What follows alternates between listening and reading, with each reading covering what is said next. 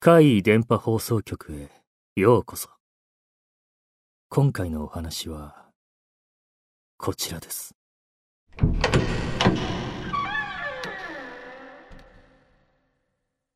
緑色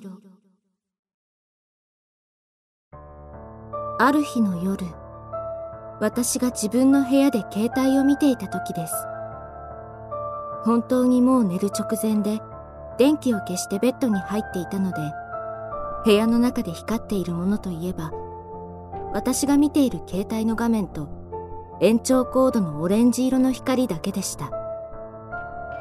それぞれのコンセントをオンオフに切り替えるスイッチの部分です。オレンジ色に光っているとオンになっているということですね。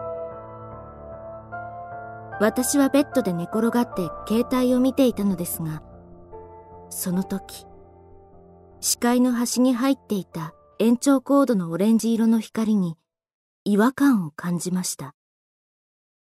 反射的にそちらを見ます。すぐには理解できませんでしたが、何かが一瞬、オレンジ色の光を遮った、と思い至りました。その何かは緑色でした。第一印象はほうれん草でした。緑色の小さなほうれん草に手足が生えている。しかも薄く光っているようでした。それが延長コードのスイッチの前を横切ったのです。小人のような存在だったのかもしれませんが、私には緑色に光るほうれん草にしか見えませんでした。私は理解が追いつかず、ただただそのほうれん草を見つめていました。すると、奴はスイッチのところにとどまると、おもむろにオレンジ色に光るスイッチを切ったんです。その時、気がつきました。あれ？オレンジ色に光っている部分が普段より多かった？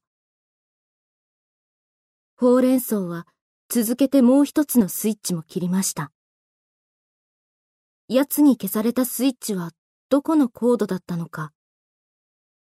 それは、テーブルの上に置き忘れたヘアアイロンとドライヤーでした。私がそれに気づき、はっとした時には、もうほうれん草は消えていました。後日、私は妹と電話をしている時に、そのことを話しました。すると、驚くべきことに、妹は、私もそいつ見たよ、と言うんです。妹が居間で寝ていた時です。こたつに入ったまま眠ってしまったそうです。ふと目が覚めると夜で、部屋も暗かった。その時、延長コードのオレンジ色のスイッチのところに動くものが見えました。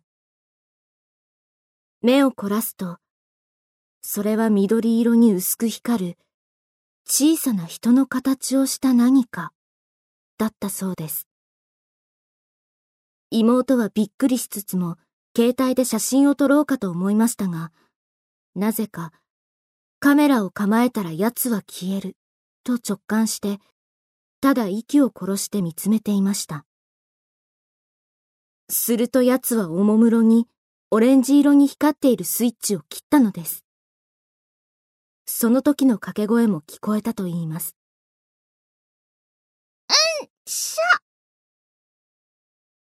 そう言って奴は、スイッチを切ったのです。今まさにうたた寝してしまった妹が入っているこたつのスイッチを。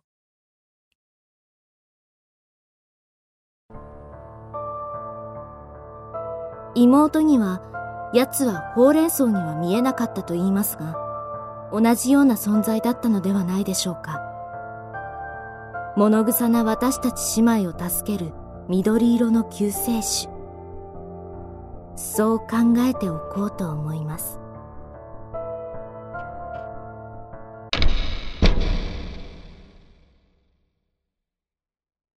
いかがでしたか？